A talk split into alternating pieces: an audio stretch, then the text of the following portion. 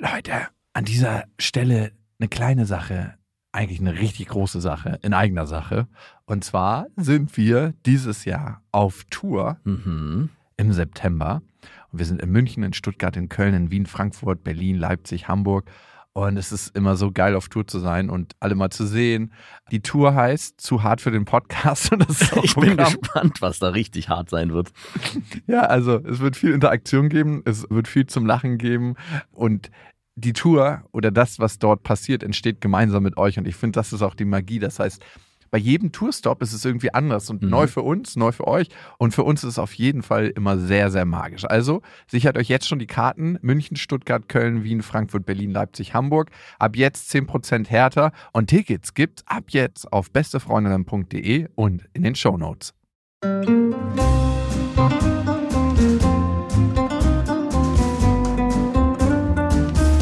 Das sind beste Freundinnen mit Max und Jakob. Schrei ich schrei ich nicht? Und du sagst es mir nicht, aber ich schrei aber nicht. Leg mich doch am Arsch! Der ultra ehrliche Männer-Podcast. Hallo und herzlich willkommen zu Beste Freundinnen. Hallo. Euer Apfelmittel für die Ohren. Mm. Punani-Durst heißt die Folge. Inspiriert von Frauen, eigentlich wie deine Frau, die jetzt seit zehn Jahren mit dem gleichen Partner zusammen ist, vielleicht sich sexuell nicht so richtig ausgelebt hat und irgendwann merkt, gibt es da noch mehr als nur den Glimmstängel vom Max? Ich weiß nicht, ob meine Frau dazu trifft.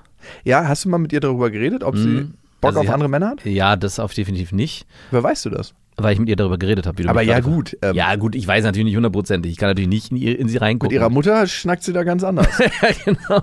Nein, aber ich glaube, was ich meine, ich glaube nicht, dass sie dazugehört, weil sie vor mir sich, glaube ich, schon genügend ausgelebt hat. Also sie war jetzt nicht wild unterwegs, aber jetzt auch nicht irgendwie nur mit einem noch zusammen und dann war es das. Da gab es, glaube ich, mehrere.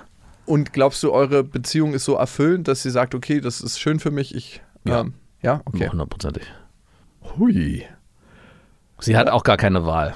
Ich habe zwischendurch auch gesagt, also eigentlich wüsste ich nicht, wen du dir Besseres wünschen könntest. Hier bei uns in der Straße. Nee, generell so. Ich, also ich meine, klar, ich habe meine Macken, aber es gibt, ich bin ein super guter Vater, ich bin super reflektiert, bin super kompromissbereit, ich bin intelligent. Ich, also es gibt tausend Geschichten. Ich mache mein eigenes Ding. Und natürlich gibt es Sachen wie, du kriegst zu wenig Liebe und es wird zu wenig gekuschelt und Das sagt sie manchmal. das sage ich zu ihr. Aber sagt sie das auch, dass sie Ja, ja. zu wenig gekuschelt? Ja, ja. Wünscht sie sich das manchmal? ja, mehr. Mhm. Also mehr Zärtlichkeit und mehr Kuscheln. Warum machst du das nicht so gerne? Wir haben zwei Kinder. Ja, aber selbst wenn die nicht da wären, würdest du deine Frau nicht mehr Das weiß ich nicht, das müsste man mal ausprobieren. Wir haben jetzt bald. Okay, lass sie doch mal kurz bei mir haben, einziehen. Wir haben bald eine Situation, wo beide Kinder für drei, vier Tage weg sind und wir haben frei. Da könnte man mal sehen, was passiert. Mhm. Aber es ist schon so, dass ich wirklich am Ende des Tages, sehe, unsere Kinder sind aber auch gerade wirklich unfassbar kuschelbedürftig. Also gar nicht so sehr mit mir, sondern mit ihr. Ich merke an, Aber bei ihr ist es ja nicht so. ja genau, aber ich merke jetzt gerade an ihrem Zärtlichkeitsbedürfnis, ganz aktuell in den letzten zwei Wochen, was wirklich fast auf Null gefahren ist, äh, weil die genau, weil die Kinder so krass am Nerven sind mit Kuscheln hier, Kuscheln da, dass ich sage, ah ja, okay, jetzt weißt du, so ist es so. Das, so bei mir ist der Akku schon viel viel früher voll. Aber es ist natürlich nicht nur das, also es ist ja nicht nur die Kinder, ich kann es nicht nur auf die Kinder schieben. Ich, früher hatte ich, glaube ich, mal auch sogar in den ersten Folgen, die wir aufgenommen haben, gesagt, ich bin jemand, der extrem verkuschelt ist. Ich muss es revidieren. Also ich bin vielleicht anfänglich sehr bedürftig gewesen und hatte lange keine Beziehung mehr oder wenig oder nur so sporadisch, dass ich da definitiv das Bedürfnis hatte, mehr zu kuscheln. Aber ich bin vom Typ her niemand, der krass intensiv kuscheln will und muss. Das brauche ich Boah, nicht. ich hab das schon voll in mir. Ja, das hattest du damals auch gesagt. Ich hatte mich auch daran erinnert. Ich musste letztens darüber nachdenken. Und selber habe ich mich dabei ertappt, dass ich mich nicht selbst angelogen habe, aber kennst du wahrscheinlich auch, eine andere Wahrheit gelebt habe. Also ich dachte, ich wäre das, aber ich bin es definitiv nicht. Hundertprozentig. 100 Prozent nicht. Hm. Nee, ich merke das schon, dass für mich sich über zwei Wege oder über drei vielleicht Nähe und Intimität aufbaut. Körperkontakt, kuscheln, so einfach beieinander liegen. Also nackt, Mhm. nicht mit eigenen Kindern. und dann, also so richtig und auch schon alle Formen, ne? Also Löffelchen, Löffelchen Reverse, beides. Auf Löffelchen Reverse halte ich nicht lange aus. Nee? Mhm. Warum nicht? Es ist, ist irgendwie. Dass du gelöffelt wirst von, Ja, von genau. der Frau? Magst Mhm. du nicht? Warum nicht? Äh, ist nicht, dass ich es nicht mag, ich halte es einfach nicht lang aus. Es ist so, ich fühle mich sehr schnell, Vulnerabel? nee, so beklemmt. Also es ist so, Ja, die ja. Enge, also wenn ich es andersrum mache oder wenn, mich, wenn du mich umarmst, also habe ich eh schon so, ja, okay, es reicht jetzt auch oder meine Freundin. Aber in dem Moment, wo meine Freundin von hinten mich umarmt, ist es auf Steroiden. Es geht so schnell, dass ich denke, okay, ich muss hier raus, ich muss hier weg. Also richtig Beklemmung, Platzangst. So richtig, nein, also nicht panische Platzangst, aber so, ich Dass man so den Ellbogen nach hinten kurz schlägt und dann so. Und ist es auch ein bisschen dem geschuldet, dass ihr Kitzler anschwillt und du den dann hinten in die Puppe Genau, so ein ja. bisschen kriegst? Ja. In Schornstein? Mhm. Okay. Das zweite ist Nähe natürlich durch Sex. Ich Mhm. merke manchmal, dass ich Sex habe, weil ich Nähe brauche oder vermisse. Ja. Und das dritte ist Kommunikation natürlich. Genau. Offener Austausch Mhm. und richtig intim reden und auch das, was einen verletzlich zeigt. Hm. Ich merke immer, je mehr ich meine Verwundbarkeit mitteile, desto krasser laufe ich auch Gefahr, mich zu verlieben in eine Frau. Also Mhm. laufe ich Gefahr. Schon die Formulierung. Das solltest du nicht tun. Und desto inniger werden Beziehungen und Zweisamkeit. Ja. Je mehr ich das zeige. Bei meiner Ex-Freundin habe ich das nicht gemacht, weil mir war das zu krass, zu tückisch. Ich habe ab und zu mal gemacht, in Situationen heute noch, so wo ich gesagt habe, hey, da ging es mir richtig dreckig. Ja, geschieht ja auch recht. Du hast ja das so und so gemacht. Und ich so, what the fuck, ey. Ich bereue es schon irgendwie, das ausgesprochen zu haben. Also man musste mal ein bisschen gucken. Ich war letztens bei einer Party und als die Party so ausgeklungen ist, saßen noch so zehn Leute am Tisch. Eigentlich wäre ich derjenige, der dann schon längst geht, weil ich hasse Partys, die ausklingen. Aber irgendwie kam eine Frage auf, die kam so in mir auf und ich habe sie dann gestellt. Und das war eine Party, da hatte die eine eine Haushälterin. Ne? Ja. Also die saß dann irgendwann mit am Tisch, die Die Haushälterin. Haushälterin? Mhm. Die Okay. hat die ganzen Partygäste bespaßt mit Essen Mhm. und Häppchen und allem, was. Was war so das denn für eine Party? Ja, auf jeden Wie Fall. war der Altersdurchschnitt bei dieser Party? Ich war der Jüngste. nee, der zweitjüngste. Jeden Fall, das rückt Das war also keine Party, sondern es war eher so ein Get-Together. Es wurde kurz getanzt. Oh, wirklich? Ja, Hast aber ganz, getanzt? ganz schlimm. Hast du, hast du. Nee, nee, nee, nee, nee. Oh, Ich habe nicht die Leute zum Mann. Tanzen aufgefordert. du hättest doch, also wenn du da der Jüngste gewesen bist und da ältere Damen gewesen, hättest du doch mit deinen neuen Tanzkünsten da richtig eine aufführen können. Ja. Hast du da niemanden durch die Gegend geschwungen? Was tanzt du nochmal? Salsa. Salsa!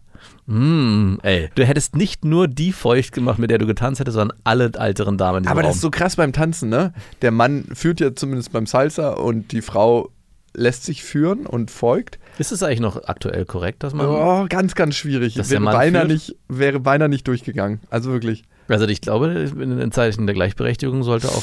Ja, es ist auch so, dass sich manche Frauen ganz, ganz schwer führen lassen und andere lassen sich ultra leicht führen. Das ist so krass beim Tanzen. Du lernst so viel übers Leben.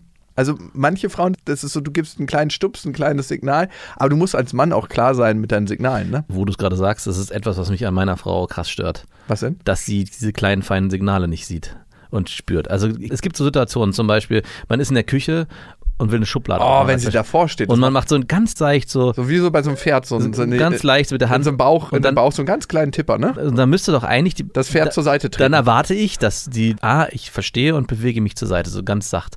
Passiert nicht. Ich muss dann wirklich so, hey, kannst du mal zu, ich muss dann verbal werden.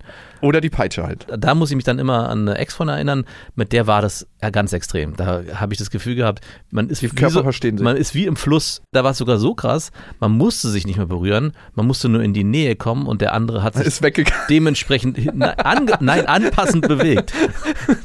Das war eine andere Ex-Freundin. Du musstest nur in die Nähe kommen.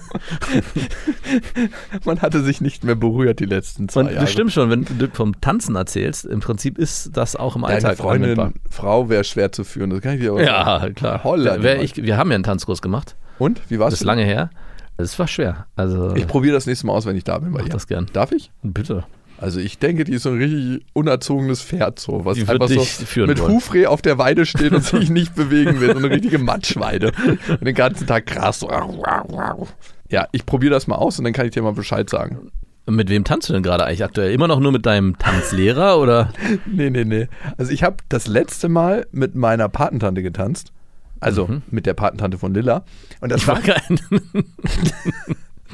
Auf alten Schiffen lernt man segeln. Lass das.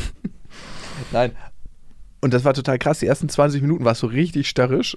So richtig so, die hat sich nicht so richtig führen lassen. Oder wenn ich sie eingeleitet habe zum Drehen, hat sie sich immer so ultra schnell gedreht. Und ich dachte mir so, was soll das jetzt? Du bist kein Kreisel. Aber dann ist sie richtig runtergekommen und hat irgendwann nur noch mit Augen zugetanzt. Mhm. Ich werde auch von meinem Tanzlehrer El Cubano Blanco genannt, Mhm. weil ich die Rhythmen so gut fühle, sagt er. Ich glaube, er will mir einfach nur gut zusprechen, glaube, dass er weiter Cash kassieren kann. Wie lange ist er denn schon bei dir und wie oft kommt er? Oh, manchmal, wenn ich Bock habe, kommt er zweimal die Woche, abends. klar. El Cubano Blanco. El Cubano Blanco Check. ja, genau. genau, das ist der Grund. Und er hat mir letztens auch offeriert, dass er auch Spanischunterricht gibt. Ah, si, si. Ja, aber dann habe ich mich in meine letzte Spanisch-Sektion zurückgedacht und das war bei, von so einer attraktiven Spanischlehrerin und dann dachte ich mir, ey, dann muss ich nicht nur mit ihm tanzen, dann gibt er mir auch noch fucking Spanischunterricht. Wo bleibt da die Lebensfreude? Und vor allem, was passiert dann irgendwann? Willst du dann auswandern nach Südamerika oder was ist der Plan? Nein, aber das ist total geil. Das ist das ja, das Tanzen ja, aber wenn du dann jetzt auch noch Spanisch lernst. Alter, ich reise ja gern, falls es dir aufgefallen ist. Ja, trotzdem. Aber weißt du, wie trottelig du bist in Südamerika, wenn du kein Englisch sprichst? Also klar, Costa Rica, Mexiko geht es auch in vielen Teilen, aber es gibt einfach Abschnitte, da bist du der Trottel, wenn du kein Ah, Spanisch sprichst. Okay, wusste ich nicht. Also ist einfach so. und außerdem finde ich es auch viel höflicher, an Land zu kommen und zu wenigstens mal so ein paar Wortfetzen und das Silvesterpfeffer. Ja, genau. genau. Nein. Und wir saßen dann irgendwann bei dieser Party am Tisch alle gemeinsam. Weißt du, was ich mir gerade vorstelle? Kennst du auf so alten Partys, wenn jemand mit einer Gitarre kam und dann so ewig gewartet hat, bis sein Moment kam und er dann, also wenn es keinen stört, ich könnte mal auf der Gitarre was spielen. Oh Gott. Und so wäre es, wenn du da gerade, wenn so der, dann der, der eine Salsa-Song kommt, der vielleicht irgendwie in der Popkultur mal angekommen ist und du so, my time to shine. Also wenn es keinen stört, dann würde ich dich gerne mal zum Tanzen auffordern. Was wäre denn so ein Popsong, der Salsa-mäßig funktioniert? Gibt's da einen? Keine Ahnung, ey. Irgend so ein Track, der aus Südamerika rübergeschwappt ist. Darfst du El Cubano Blanco nicht fragen? Auf jeden Fall saßen wir in dieser ich könnte mal meine Gitarre rausholen Runde. Boah, ey, wie ich diese Männer gehasst habe. Bis ich Aber dann selber angefangen habe, Gitarre ehrlich, zu spielen. Wenn das passiert ist und es war wirklich einer, der es konnte, bist du nicht auch neidisch gewesen und wolltest es dann auch machen? Ich meine, du ja, bist ja so weil einer, das du? war ein krasser Gamechanger Ja. im Raum, ey. Auf einmal Frauen, die nicht interessiert waren, waren so, mhm, Mhm. I consider.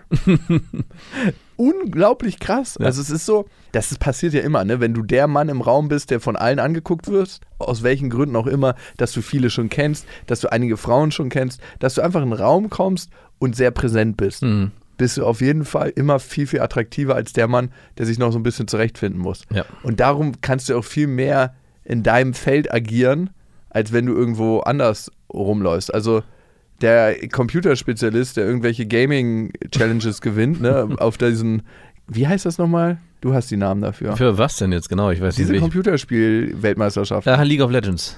Der ist der super krasse Knaller in seiner Le- League of Legends Community, aber schickt den mal irgendwie zu einem Gründer-Startup-Meeting mit Gründer-Startup-Frauen, da ist er ein krasser Loser Ja. oder auf einem Grunge-Konzert. Und das finde ich immer das Krasse, dass manche denken so, dass sie in jeder Disziplin King sind. Die meisten sind immer nur in ihrer Disziplin König Ja. und meistens noch nicht mal da. Das heißt, so ein Gitarrenspieler kann dann nur Gitarre spielen. Ein Gitarrenspieler muss gucken, wie er in seinem Umfeld König wird. Also mein Vater hat das schon sehr richtig gemacht. Ich habe mich ja, und ich habe es schon etliche Male erzählt, aber ich verstehe es jedes Mal besser. Ich war am Wochenende wieder bei seinem spirituellen Wallfahrtsort in, bei Potsdam. Ach, wirklich? Ja, ich war mit ihm lange spazieren und war ganz schön. Ja. Und ich habe mich gefragt, ey Papa, hier läuft so viel Pack rum, also wirklich so viel Pack. Alle am Rumhängen da und alle so wie selbstverständlich. Aber dann habe ich mich erinnert, er hat diesen Ort geschaffen, Hm. weil es ein Punani-Pilgerort ist. ja. Also es finden ja so viele Workshops statt da. Mhm. Und er ist immer da, ja, ja, ihr könnt die Fläche haben und euer Ding machen. Ich werde natürlich kostenlos teilnehmen. Ja, natürlich. Und ein paar Krumen fallen auch für mich ab.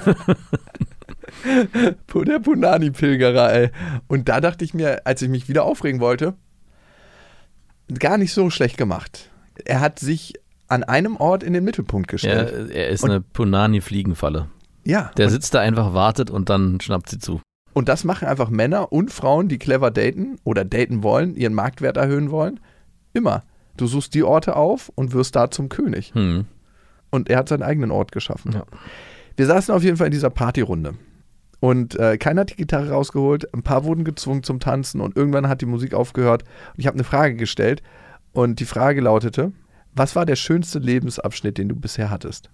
Und da ja alle schon Ü50 waren, mussten viele erstmal überlegen. krass in Erinnerung graben. Das hatte erstmal erstmal eine Dreiviertelstunde Ruhe. Und ich konnte mich davon schleichen. Sag mal, was war es bei dir? Der schönste Moment in meinem Leben Nee, der schönste Lebensabschnitt. Nicht fucking Moment. hat er erst zur Zeit. Ja? Mhm. Weil wir uns gut verstehen gerade? Ja, der geht schon über einen längeren Zeitraum. Aber der auf jeden Fall, seitdem wir uns kennengelernt haben. Wirklich? Ja.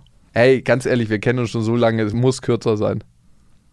Ja, gut, der Abschnitt muss kürzer sein. Ja. Ich darf nicht so lang wählen. Nein, aber es kann nicht sein, seitdem wir uns kennengelernt haben, weil wir kennen uns so lange Na schon. gut, da hat er begonnen. Und wenn du mir jetzt sagst, wenn ich den jetzt noch eindämmen würde, würde ich so sagen, schon die letzten zwei Jahre. ja, aber hat er was mit mir zu tun? Ja, natürlich. Okay. Danke.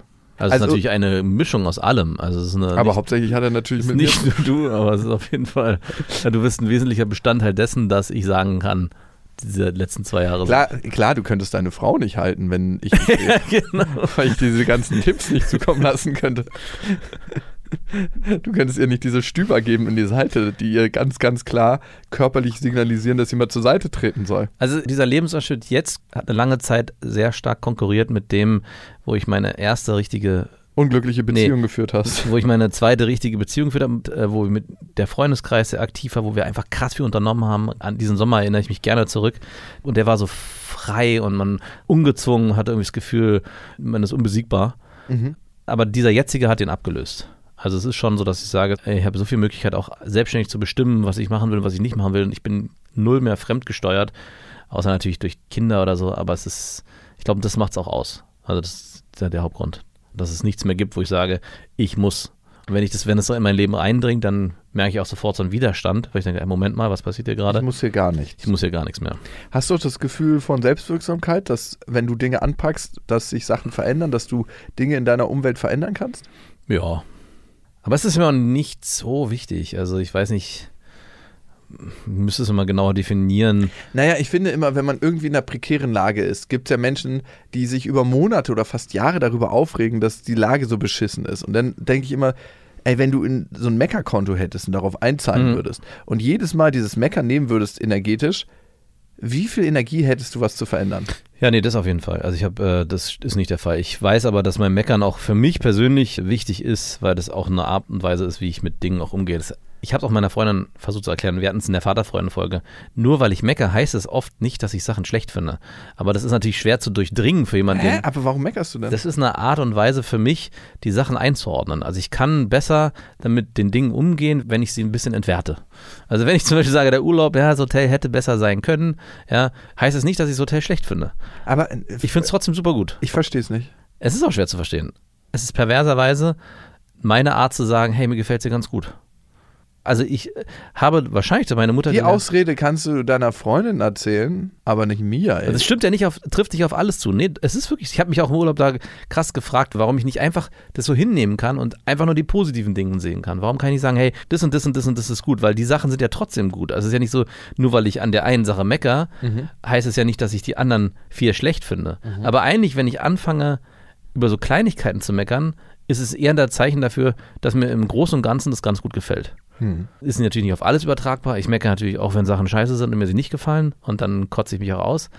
Aber das ist das, was ich meinte. Das ist eigentlich für niemanden von außen einsehbar, was in meinem Kopf dann vorgeht, warum ich das jetzt mache. Es was, ich weiß ja, was passiert. In dem Moment, wo ich darüber meckere, hört der andere, unter anderem auch du, hä, warum redet er wieder nur, nur Scheiße darüber? Es ist doch eigentlich alles gut. Und ich selber sage, ja, ich weiß, es ist auch alles gut. Ich finde es auch gar nicht schlimm. Und trotzdem aber ich bin in meinem Meckern. muss ich dieses eine Detail trotzdem ankreiden. Also das hast du bei dir aber auch akzeptiert und ist so Genau. eine angenehme Gewohnheit fast schon. Es ist genau, es ist eine angenehme Gewohnheit. Aber ich bin mir bewusst, dass es für den, den Außenstehenden oder jemand, der mit mir zusammen ist und mit mir Zeit verbringt, das für den natürlich nicht seine Lebensrealität ist und dass für den das nur so ankommt, hey, warum meckert er die ganze Zeit? Mit so einem Typen möchte ich vielleicht im Zweifelfall auch in dem Moment gar nichts zu tun haben. So schaffst du auch sozialen Abstand. Vielleicht. Vielleicht ist es dein Schutzwall. Vielleicht. Ich finde auch nicht mehr, dass du so viel meckerst. Gar nicht mehr so viel. Ach, nicht mehr so viel. Und ich habe eine Sache verstanden, ne? Also ich habe es jetzt wirklich verstanden. Und zwar das mit dem Figürchen anmalen, ne? Da habe ich dich ja so oft für gehänselt und schikaniert. Und irgendwann ist mir der Groschen gefallen. Es hat lange gedauert und alle werden jetzt wahrscheinlich sagen so, oh Mann, du Dummer, wir haben das die ganze Zeit schon geschnallt. Worum geht's denn am Ende? Um eine gute Zeit. Ja, es geht am Ende um eine fucking gute Zeit. Ja. Und wir haben einfach unterschiedliche Arten, da hinzukommen. Du nimmst den Fast Track, du nimmst dir gleich das. Und ich, ich denke, ich muss erst beruflich erfolgreich sein, ich muss mir erst das Geld verdienen, um mir dann irgendwas zu gönnen, um dann eine gute Zeit zu haben. Und du so, lass mal den Jakob machen. Ich mache mir jetzt schon mal eine gute Zeit und spiele jetzt schon. Das darf parallel passieren. Das ist, das, Zau- ist, die, der Trick an der Sache. I. Jetzt dachte ich, hätte ich schon die Lösung und du so, nein, nein, nein, mein Lieber. Es darf sogar parallel passieren. Das ist eigentlich das, Königs das, ist das Geheimnis des Ganzen. Oh Gott. Ja. Es muss weder jetzt passieren und man darf, äh, man holt sich, muss danach arbeiten oder man muss jetzt arbeiten und danach kann man sich den Luxus gönnen. Nein, es darf parallel passieren. Mm. Und das ist auch ganz wichtig. Aber das machst du doch auch. Du hast doch deine Inseln. Ja, du warst heute Morgen gerade surfen für zwei Stunden. Das ist doch so eine Insel. Da gönnst du es dir doch gerade jetzt. Ja, aber ich bin der Einzige, der während der Surfklasse irgendwelche Übungen macht, Ach so. während alle anderen in der Reihe warten. Ja, bin gut. ich so Liegestütze, Handstand-Push-Ups und alle anderen so fleißig am Warten und gucken mich nur an und haben so ein inneres Kopfschütteln, das merkst du schon so. Ja, klar. Aber du auch schlechte. Laune verbreitest damit. Natürlich. Die wüssten selber, dass es vielleicht gar nicht schlecht wäre. Da war bestimmt der eine oder andere dabei, der nicht top in Form war. oder? Das hat der eng anliegende Neoprenanzug nicht kaschiert. Nein, können sie ja machen, aber jeder kann ja so machen, wie er möchte. Also, äh, ich sag dir nochmal was anderes zu diesem Malen der Figuren. Es gibt eine zurzeit, ich glaube, das kennst du wahrscheinlich selber, wenn du irgendwas machst, selbst beim Arbeiten ist es zurzeit einfach extrem schwer, sich wirklich darauf zu konzentrieren und nicht zu seinem Handy zu greifen und diesem schnellen Impuls nachzugeben. Da ist mein Instagram, da ist mein WhatsApp, da ist eine Nachricht gekommen und ich hole mir da sozusagen meine Befriedigung über diesen Weg. Schön Genau. Dopamin-Culture. Und was du da für dich vielleicht hast, ist zum Beispiel dann mal zu meditieren oder so oder äh, Sport zu machen, halt Momente zu schaffen, Inseln zu schaffen, wo du eben nicht noch neben der eigentlichen Sache, die du machst, dich ablenkst mit was anderem. Also diese Weil ständig, es nicht ausreicht. weil es nicht ausreicht. Und in, dieses Malen ist im Prinzip eigentlich nichts anderes als ein meditativer Status, der darüber passiert. Die Hände sind beschäftigt. Das heißt, ich habe nicht die Möglichkeit, mein Handy zu greifen. Oder auch beim Spielen. Ist mir letztens aufgefallen, wenn ich da irgendwie mit diesen Figuren dann spiele, dann passiert es, dass ich vier, fünf Stunden lang nicht einmal auf mein Handy gucke. Ach, Wann hast du das schon mal? Ja. Also das ist das, wo ich sage, wow, es ist vielleicht irgendwie super nerdig und äh, Wenn ich eine gute Zeit mit einer Frau habe, dann gucke ich vier, fünf Stunden nicht auf mein Handy. genau. Und wenn sie die ganze Zeit an ihrem Handy ist, weiß ich, dass nur einer eine gute Zeit hat. Sie.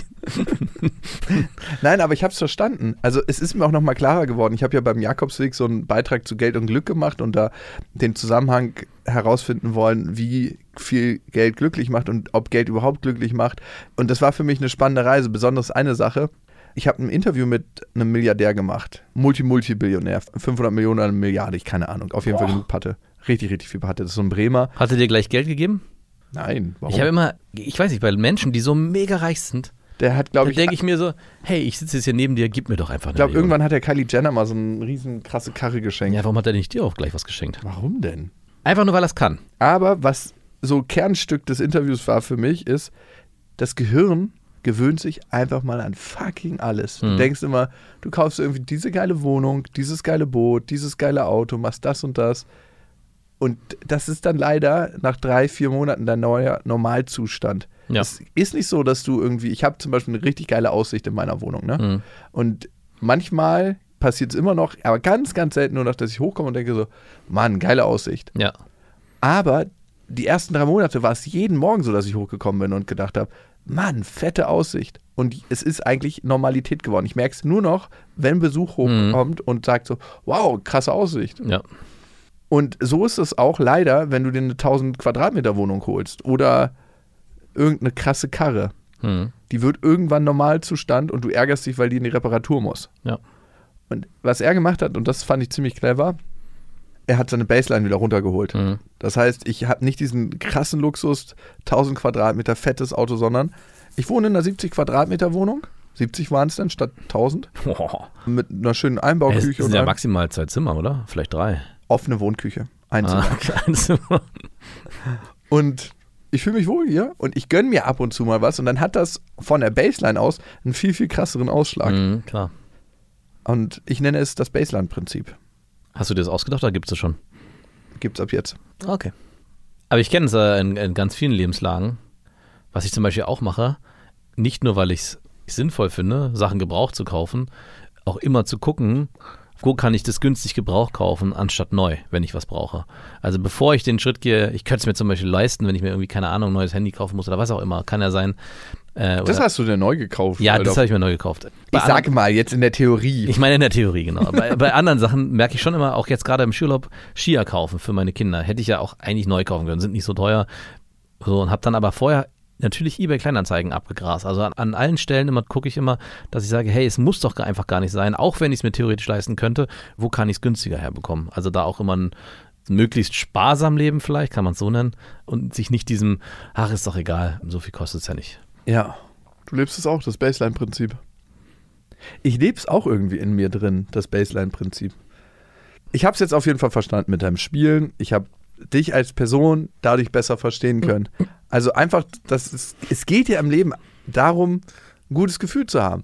Und das bringt dich in den Flow und Flow ist eine der Sachen, die glücklich macht. Und ich denke immer so, yo, du kannst dich ausruhen, wenn, dann und irgendwann. Und mein System hat so gelernt, immer in Bewegung zu sein, dass ich mich gar nicht so schön ausruhen kann. Hm. Ich fahre langsam runter. Du hast mich auch zum. Aber du fährst langsam runter. Ja, Okay. brauchst keine Panik kriegen. Nicht so runter. Nein, okay, nein, ich meine, du- ich habe nicht das Gefühl, dass du runterfährst gerade. Wahrscheinlich nicht, ne? Das geht gerade voll los. Fucking lie. Was haben denn die äh, älteren U50-Damen und Herren gesagt zu dieser Frage? Das würde mich noch interessieren. Gab es da jemand, der irgendwie einen hellen Moment hatte? Ich fand tatsächlich die schönste Antwort von der Haushälterin. Mhm. Und die müssen wir irgendwann mal hier in den Podcast holen mit irgendeinem Kommentar. Die redet so ultra lustig. Das kannst du dir nicht vorstellen.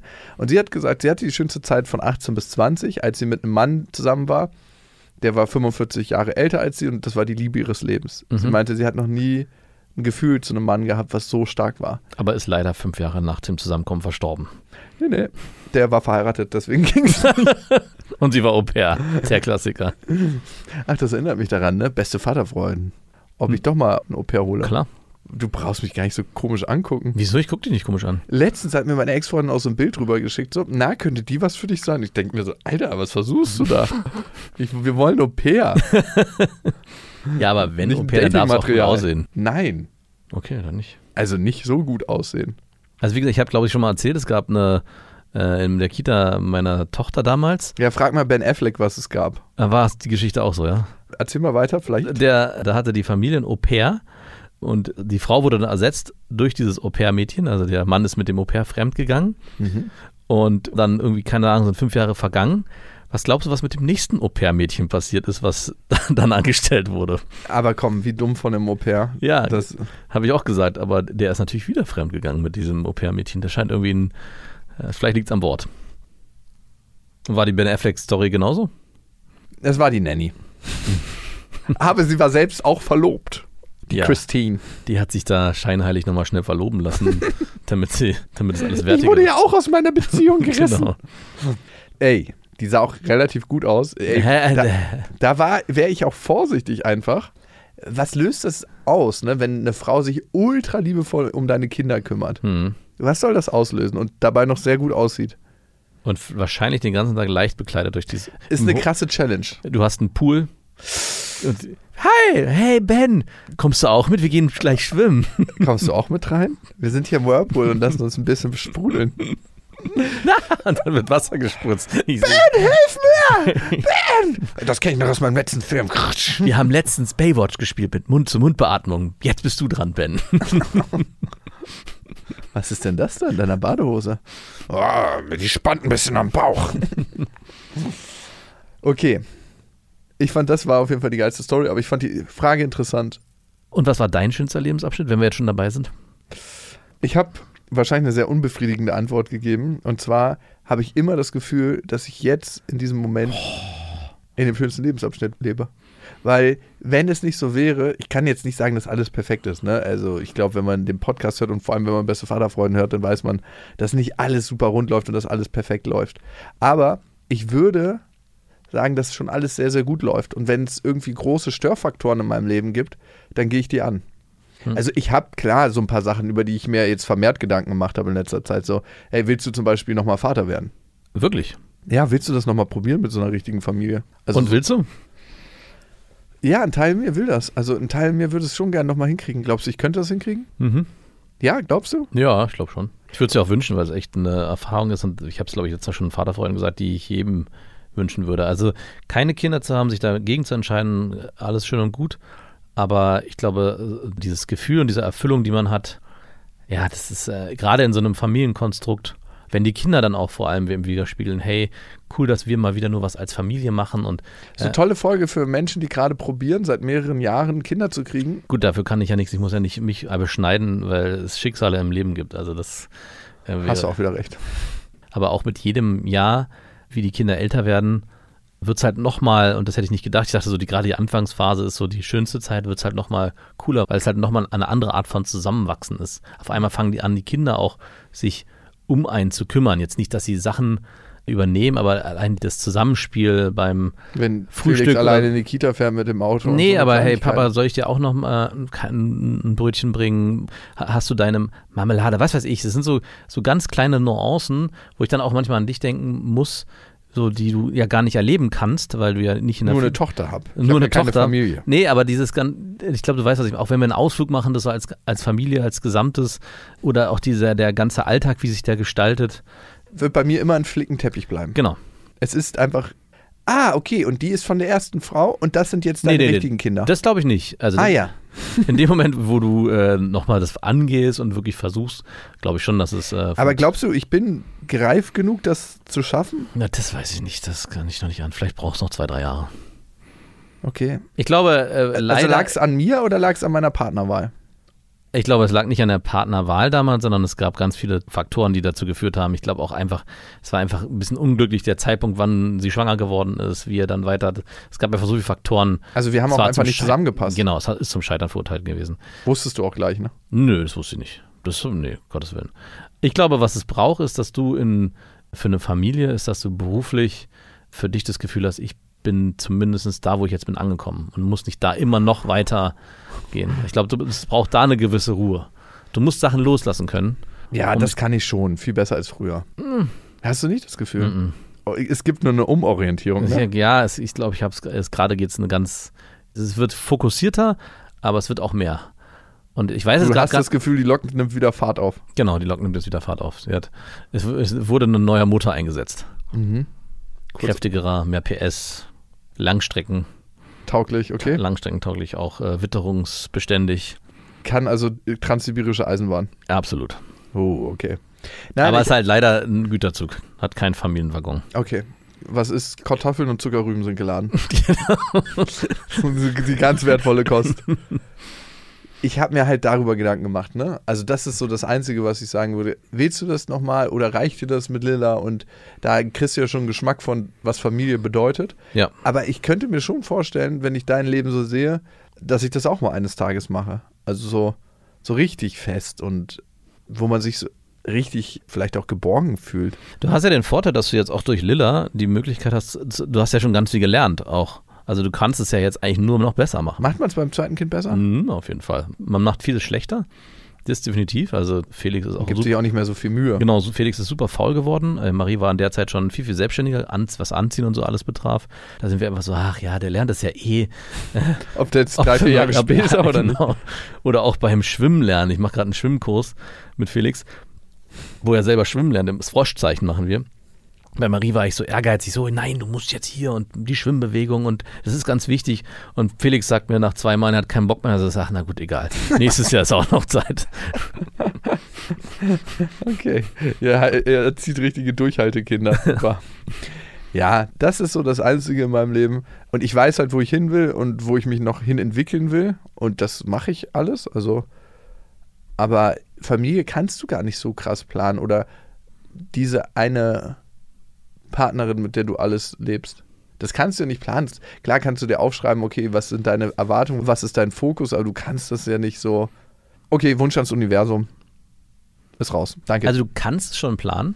Du kannst zumindest dir ein Gerüst vorstellen, wie du das dann füllst. Das ist dann nochmal eine andere Frage und wie sich das dann auch füllen lässt. Ich habe mir nie Familie vorgestellt.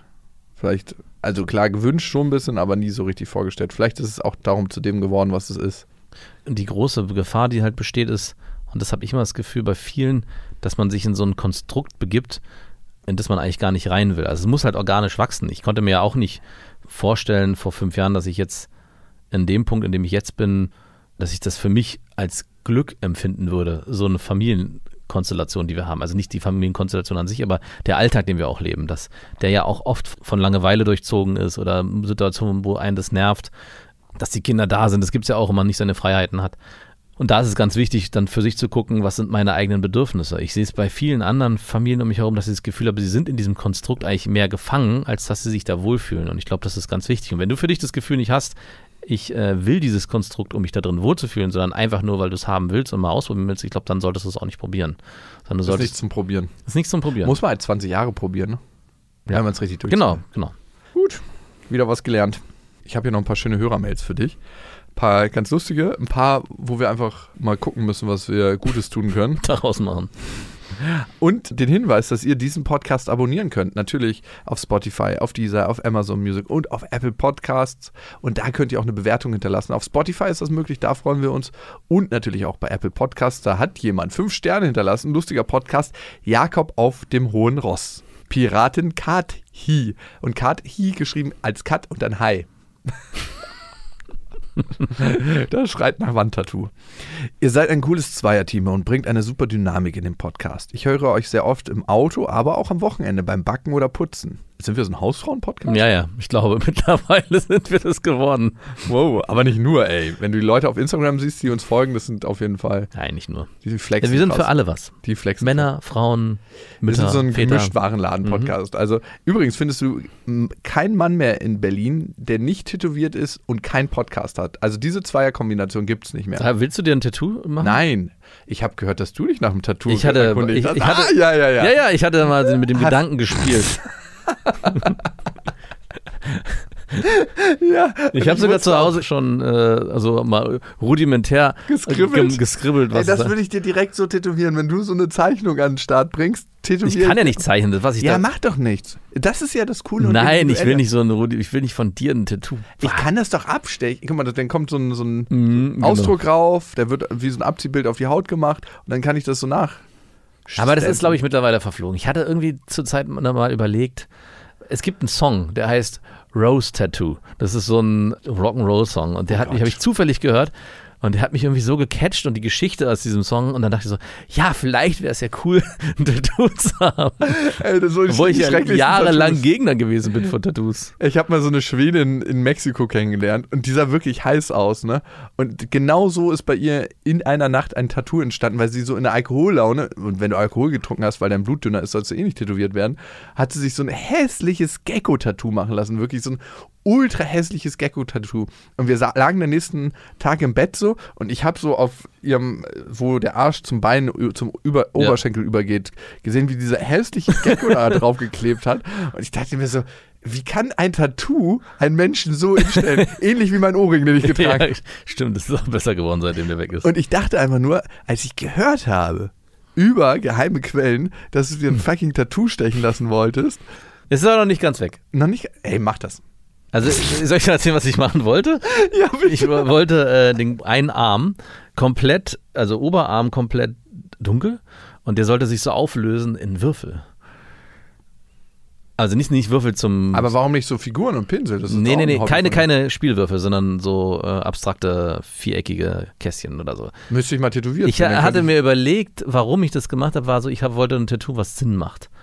Mhm. Ich kann es ja nicht so richtig erklären, warum mir das Bild gekommen ist, aber irgendwie war es so vom festen Zustand sich auflösen. Irgendwie so, sollte das eine Achso, Rolle spielen. so, weil du dich auch auflöst. Nee, weil ich kann es nicht so richtig erklären. Also es soll in beide Richtungen. war aber was, was Sinn gemacht Ja, es sollte in beide Ja, Richtungen funktionieren. Es sollte aus der Fragmentierung in was Festes und aus was Festem in die Fragmentierung. Also Aber was anderes gibt es ja im Leben auch nicht. nee, ich weiß, aber irgendwie war für mich so, was, was ist so mein Thema im Leben?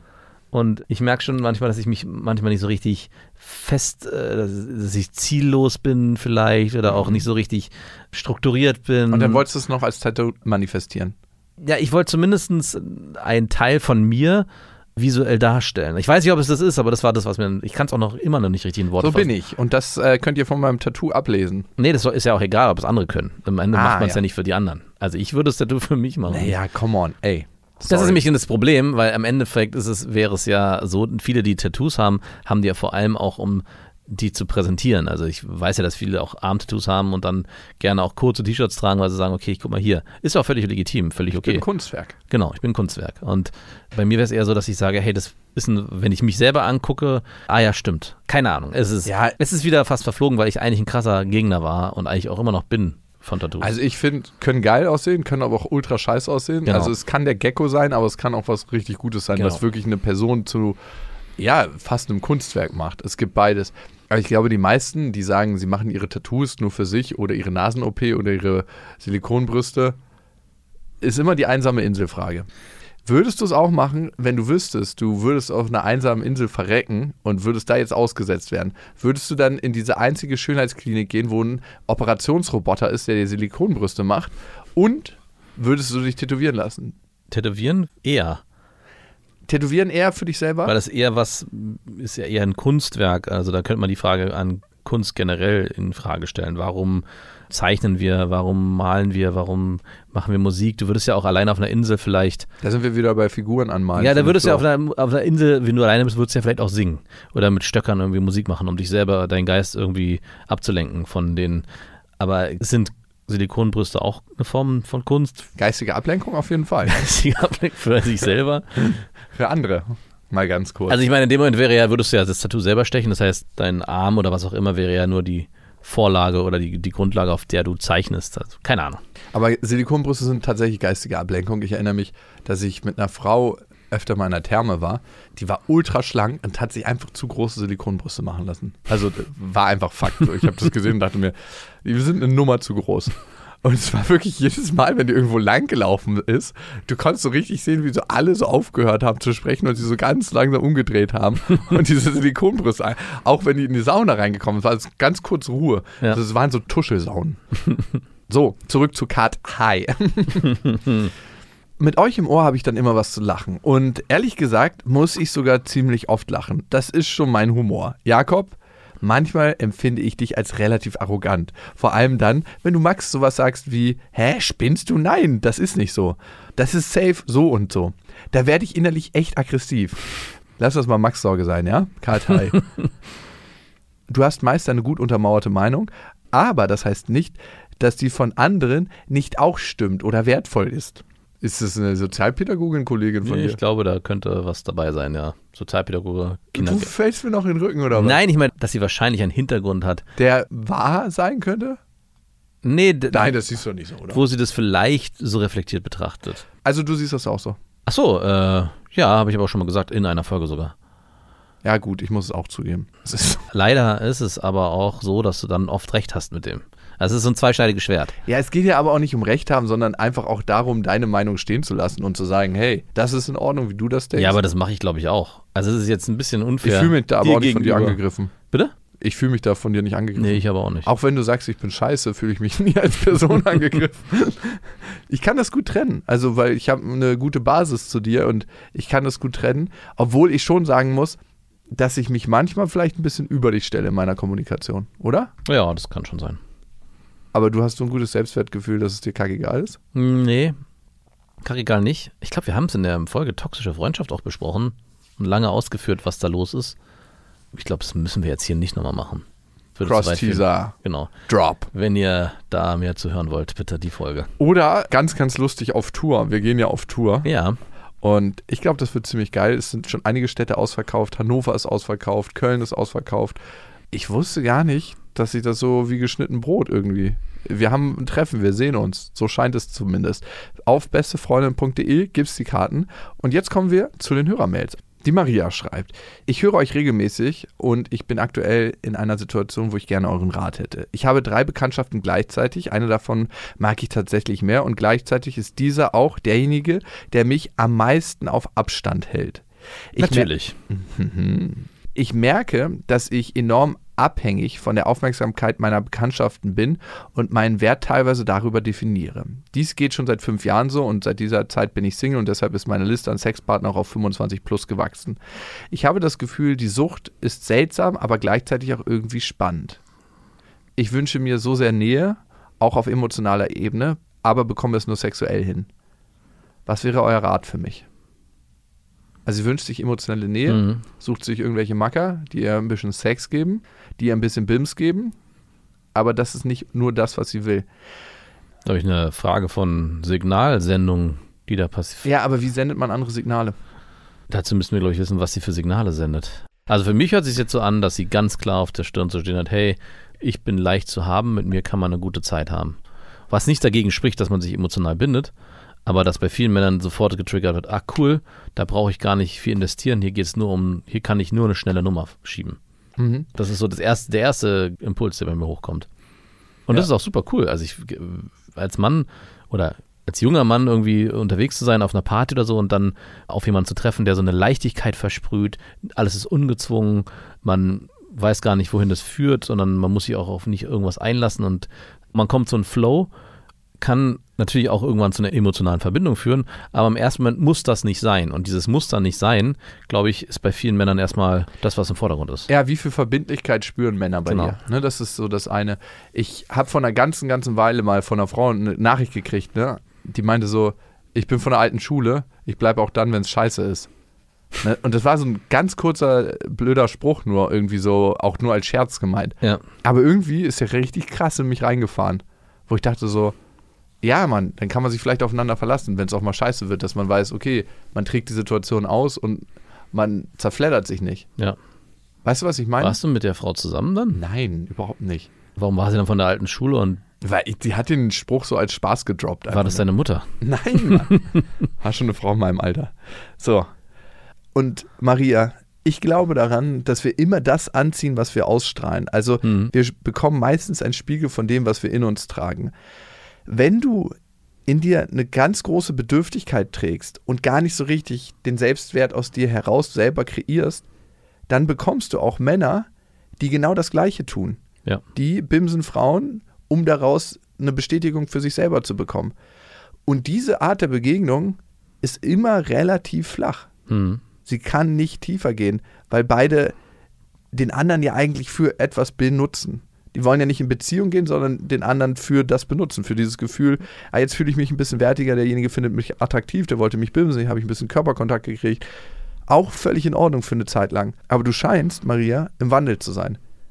Und im Wandel, daran merkst du das immer, bist du, wenn du diese Situation erkennst, in der du bist. Das heißt noch nicht, dass du sie ändern kannst oder schon geändert hast, aber du siehst schon mal, in welcher Schleife du bist. Weil ganz, ganz oft sind wir in einer Schleife im Leben, die wir gar nicht bemerken. Ja. Also wer sieht sich selbst schon von außen? Es gibt immer wieder Momente, wo wir das schaffen, aber in den meisten Fällen schweben wir nicht über uns und denken, ah, okay, ja, ich bin bedürftig, ich mache das gerade so und so. Und darum ist es schön, dass du dich an uns wendest. Es scheint die Zeit gekommen zu sein, wo du einen anderen Weg einschlagen willst, Maria. Ja, und dann nochmal zu überlegen, welche Muster hast du, wendest du an, um Männer kennenzulernen? Also vielleicht musst du da auch noch mal überdenken, wie du dich verhältst oder beziehungsweise wie du dich gibst, ohne dich zu verstellen, weil scheinbar führt das Rezept, was du gerade anwendest, anwendest zwar zum Erfolg, aber nicht zu dem von dir gewünschten Erfolg. Also es, du sprichst nicht die Männer an, mit denen du am Ende zusammen sein willst oder mit denen du eine emotionale Bindung aufbauen willst, sondern du sprichst mit deiner Art gerade Männer an, die eben nur diese Leichtigkeit wollen. Ja, und ich glaube tatsächlich, dass es auch ganz oft der Fit ist. Ne? Also, Hm. wie du gesagt hast, es kann sein, dass der gleiche Mann in fünf Jahren was anderes Ja. sucht ne? und auch eine andere Brille hat und vielleicht eine andere Bedürftigkeit. Das ist so ein bisschen so, als Mann kannst du, wenn du richtig bedürftig bist, also wenn wirklich Bimsen auf deiner Stirn steht, nur richtig bedürftige Frauen bimsen. Mhm. Du kannst dann eigentlich nicht eine unabhängige Frau, die klar mit sich ist, bimsen an dem Abend, sondern du kannst nur richtig bedürftige Ja. Frauen bimsen. Und genauso ist es, wenn du nach Aufmerksamkeit suchst durch andere Männer in der Sexualität, findest du auch nur Männer, die nach Aufmerksamkeit von Frauen innerhalb der Sexualität suchen. Und wie switchst du das jetzt? Beziehungsweise es könnte sogar sein, dass diese Männer vielleicht sogar bereit wären für mehr, aber du bei ihnen nur dieses eine triggerst und sie sich von vornherein gar nicht auf mehr einlassen wollen, weil sie sagen, hier, hier habe ich jetzt jemanden, mit dem habe ich nur die und die Zeit, sondern muss mich gar nicht binden, also rufe ich auch nur Programm Schema F ab und lass mich gar nicht auf mehr ein. Also das muss nicht mal so sein, dass dieser Mann nicht bereit dafür wäre, aber er ist mit dir nicht bereit dafür. Ja. Und dazu kommt, dass du dir ziemlich sicher auch bestimmte Männer aussuchst, die gerade in einer bestimmten Lebensphase sind. Mhm. manchmal ist es so, und so war es zumindest bei mir, ich fand eine ganze Weile Frauen, eine bestimmte Sorte von Frauen, ultra langweilig. Darf man das sagen? Bestimmte Sorte von Frauen? Naja, also es war nicht eine Sorte von Frauen, es Nee, war ich eine mein- Haltung im Leben. Ich, ich meine, so, äh, einfach weil Ja, es gibt Sorten. das darf man sagen. Schokolade. Mango-Geschmack, Ananas, Himbeere. Klar darf man das sagen. Also wir dürfen das ja. In diesem Schutzraum, wo wir uns beide nur aufhalten, dürfen wir das sagen. Die letzte Bastion. Oh, der neue Podcast. Und das waren sehr gefestigte Frauen. Das waren Frauen, die mit sich selber klar waren, die wussten, was sie wollten, die eine klare Bindung auch wollten mit mir. Also die super waren, hey, ich habe Bock mit dir zusammen zu sein und ich habe Bock eine richtige Beziehung mit dir zu führen. Und dann war ich immer so, oh, hast du? Okay, habe ich abgecasht. Okay, sicher. Äh, next bitte. Ach krass. Ja, Das ja stimmt, denn das, jetzt, wo du es so benennst, na klar, also die Frauen, das hatte gar nichts mit ihrer äußerlichen Attraktivität in erster Linie zu tun, sondern mit deren Haltung. Ja, weil ich gemerkt habe, dass sie mich nicht reizen. Und die Frage ist, warum haben die mich nie angesprochen? Und ich muss sagen, jetzt ändert sich diese Haltung einfach in mir. Jetzt suchst du nur noch verheiratete Frauen, weil die in der festen Bindung sind und all das ausstrahlen. Ich hatte einmal was mit einer verheirateten Frau, never again, ey. Ich habe mich so schlecht währenddessen gefühlt. sie sich ja anscheinend nicht. Sie hat's krass genossen, meinte sie hinterher. Aber ich habe mich doppelt schlecht gefühlt und dann habe ich mich gefragt, hey, ist es, weil sie verheiratet war und macht das einen Unterschied, ob sie in einer Beziehung oder verheiratet war? Aber naja, keine Ahnung. Ist auch egal. Macht auch keinen Unterschied, finde ich, ob man in einer Beziehung oder verheiratet ist. Mhm. Außer, dass Gott zuguckt. Oder der Staat, je nachdem. Warum war das so bei mir? Also, man kann in die Kindheit zurückgehen, wie immer. Und jetzt kannst du sagen, "Ach, bitte mach das nicht. ich habe als Kind vielleicht in Aspekten nicht so eine sichere Bindungserfahrung gehabt mit meiner Mutter. Also, ich habe mit meiner Mutter eine Frau gehabt, die mich immer so ein bisschen darben lässt und um deren Aufmerksamkeit ich kämpfen musste. Mhm. Was tiefer mir das Signal geben, gegeben hat, ich bin es nicht wert, dass man mit mir in Beziehung ist. Verstehst du? Ja, ja, klar. Und für dich ist super klar, für mich war es ein langer Erkenntnisprozess. Und deswegen habe ich mir Frauen gesucht, die ich spannend fand, die selber so eine krasse Unsicherheit hatten in Beziehungen, die es auch nicht sich wert waren, in Beziehung zu sein und die mich auch immer so ganz leicht emotional auf Abstand gehalten haben oder immer so, eine, so einen Haken geschlagen haben. Ja. Und dann dachte ich mir, so, okay, da muss ich hinterher, die muss ich binden an mich, damit ich endlich weiß, dass ich was wert bin. Genau. Und irgendwann habe ich gecheckt, und das ist ein emotionaler Prozess, der kann ein Leben lang gehen, das ist leider das Thema. Der wird wahrscheinlich nie vorbei sein. dieser leichte Reiz wird immer da sein. Du wirst irgendwann gelernt haben, dass, hey, da gibt es noch was anderes. Also das ist so ein bisschen, ich meine, das kommt jetzt aus einer ganz anderen Ecke, aber wie ich vorhin über mein Meckern geredet habe und für mich da auch eine gewisse Form des Zuhause-Seins empfinde oder das gehört halt zu mir, glaube ich, ist es bei dir auch so, dass dieser Aspekt nie ganz verschwinden wird. Es wird immer ein Teil in dir sein, der sich da auch zu Hause fühlt und der auch zu dir gehört und der auch ganz wichtig ist, weil er deine Persönlichkeit ausmacht und lange auch dafür da war, dich als Person auszumachen. Ja, also ich glaube, es ist einfach Zeit für ein anderes Verhalten bei mir. Und wie ich sowas in mir auflöse, ist mich immer zu fragen, unsere Psyche macht ja nichts, was unlogisch ist. Ne? Hm. Also unsere Psyche hat ja immer einen tieferen Sinn hinter dem Verhalten, was es an den Tag legt. Ja. Auch wenn man manchmal denken würde in Psychosen oder in manchen Depressionen, wofür macht die Psyche das? Und klar ist es dann ein Krankheitsbild, aber am Ende versucht sie sich immer selber zu heilen. Und ich glaube, ich, meine Psyche wollte ganz lange mir sagen, hey, ich bin doch was wert. Und wenn ich diese Frau dann an mich gebunden bekomme, ist es das Signal dafür, dass du doch was wert bist. Aber ich war überhaupt nie ready für Bindung. Nee. Und selbst wenn ich das geschafft habe, war es, nee, das war noch nicht die bindungsängstlichste Frau der Welt, Es muss noch jemanden die, geben. der noch bindungsängstlicher ist. Und, Und, wenn, es, und es wird am Ende immer deine Mutter sein. Das heißt, am Ende musst du mit deiner Mutter zusammenkommen. Ödipus-Komplex. Ausgelebt. Maria, zurück zu dir. Ich glaube, du müsstest erstmal in einen Erkenntnisprozess gehen. Was ist es bei dir? Was ist so der ursprüngliche Schmerz, aus dem dein Verhalten resultiert? Was ist dein ursprüngliches Muster? Und wenn du das herausfindest, kannst du anfangen, an deinem Muster zu arbeiten. Kannst gucken, hey, was sind das für Typen von Männern, auf die ich immer anspringe? Und welche Typen finde ich langweilig? Wer hat mir schon mal Beziehungsangebote gemacht, die ich eigentlich abgelehnt habe, obwohl ich den Typen super, super sympathisch fand, zum Beispiel, ne? warum finde ich diesen Typen langweilig? Und vielleicht nicht für den Brennschnaps mal zu gehen, sondern für den Apfelsaft oder vielleicht für die Apfelsaftschorle Mhm. und das auszuprobieren und da auch in einer Beziehung zu sein und eine stabile, sichere Beziehungserfahrung zu machen. Mann, Jakob, bist du fucking langweilig geworden. Steht da? Nein. War eine Selbsterkenntnis. ja, das ist das traurige Lied am Ende auf der anderen Seite. Ja, aber du, ich lebe es ja auch nur in der Theorie. Sehr gut. Das waren Beste Freundinnen mit Max und Jakob. Jetzt auf iTunes, Spotify, Soundcloud, Deezer, YouTube und in deinen schmutzigen Gedanken.